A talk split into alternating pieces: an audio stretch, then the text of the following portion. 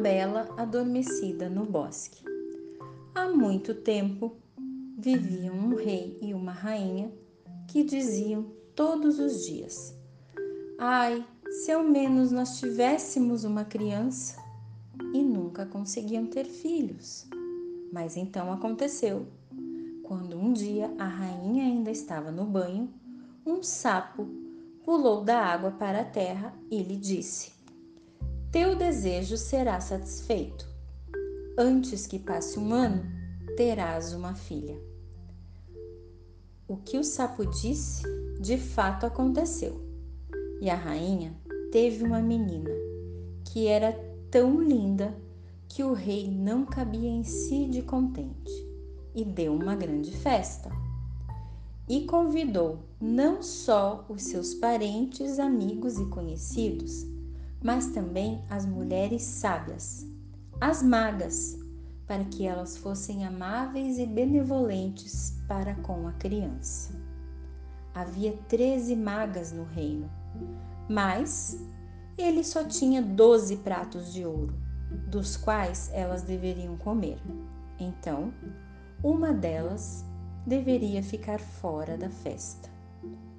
A festa foi celebrada com toda a pompa e, quando terminou, as sábias magas presentearam a criança com os seus dons mágicos.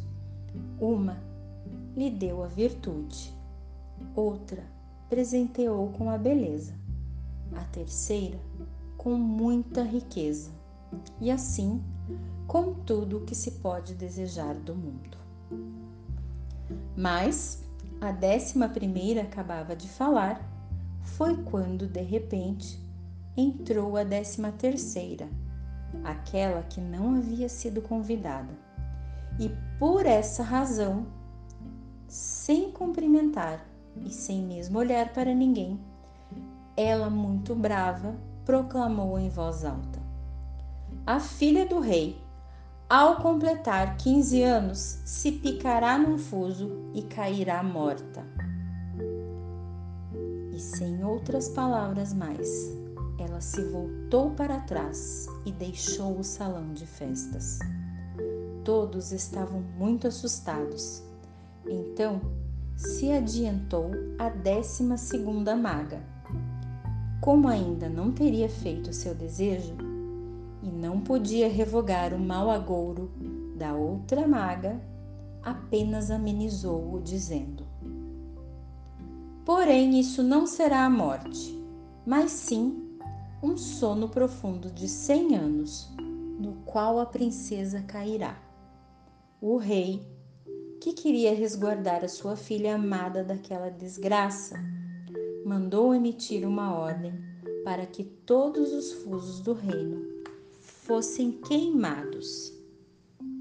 Na menina, todos os dons das mulheres magas se realizaram, pois ela era bela, virtuosa, amável e compreensiva com todos. E todos os que a viam tinham de amá-la.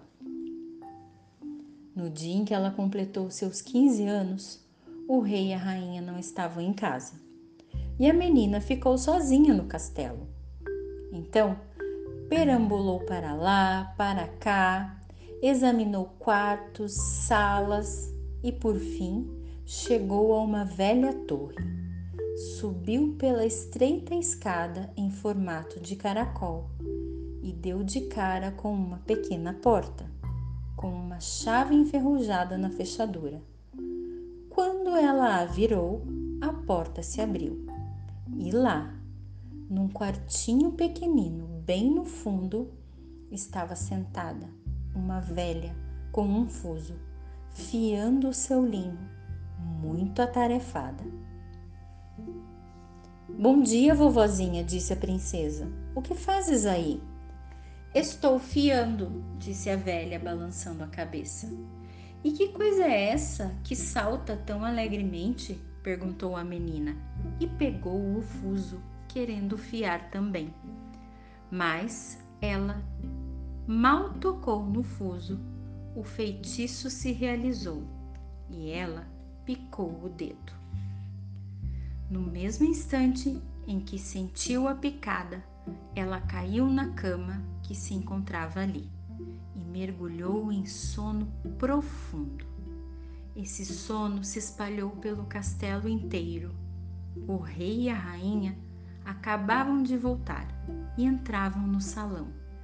Começaram a adormecer e assim a corte inteira com eles. E adormeceram também os cavalos na cocheira, os cães no pátio, as pombinhas no telhado, até as moscas na parede. Sim, até o fogo que ardia no fogão aquietou-se e adormeceu. O assado parou de crepitar. O cozinheiro, que ia puxar os cabelos do ajudante por causa de um erro, soltou-o e dormiu. O vento se deitou nas árvores na frente do castelo e nenhuma folhinha mais estremecia. Mas, em volta de todo o castelo, começou a crescer um espinheiro que ficava mais alto a cada ano e finalmente envolveu e cobriu o castelo todo, a ponto de não se poder ver mais nada dele, nem mesmo o estandarte no telhado. E pelo país inteiro corria a lenda sobre a Bela Adormecida, pois assim era chamada a filha do rei, de modo que de tempos em tempos chegavam príncipes e queriam atravessar o espinheiro e adentrar o castelo.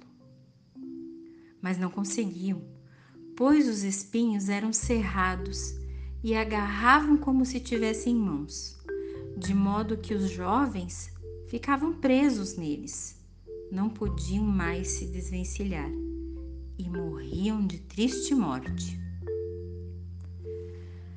Mas, depois de longos e longos anos, veio de novo um príncipe real e ouviu um velho contando sobre esse espinheiro, atrás do qual existia um castelo onde uma formosa princesa, chamada a Bela Adormecida, dormia.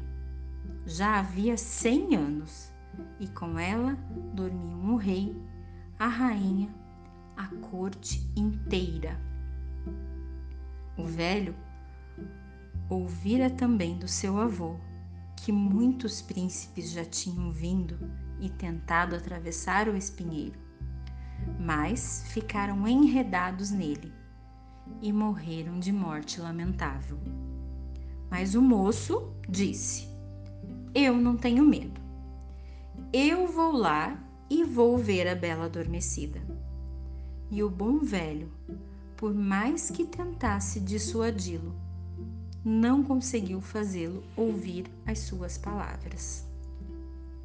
Agora, porém, os cem anos já haviam se passado e chegara o dia em que a bela adormecida devia acordar de novo.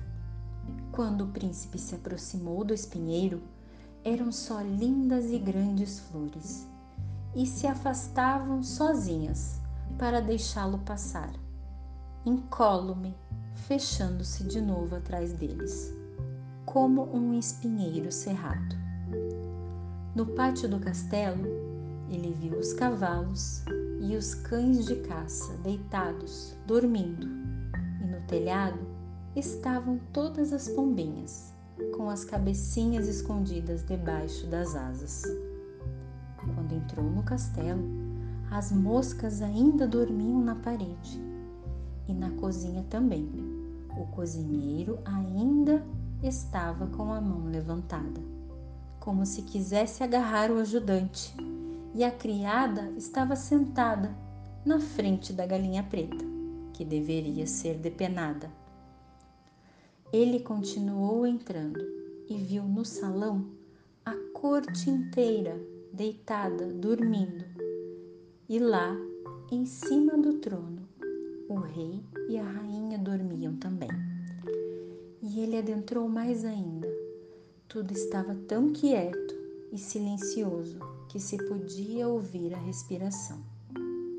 E finalmente ele chegou à torre e abriu a pequena porta do quartinho onde dormia a bela adormecida.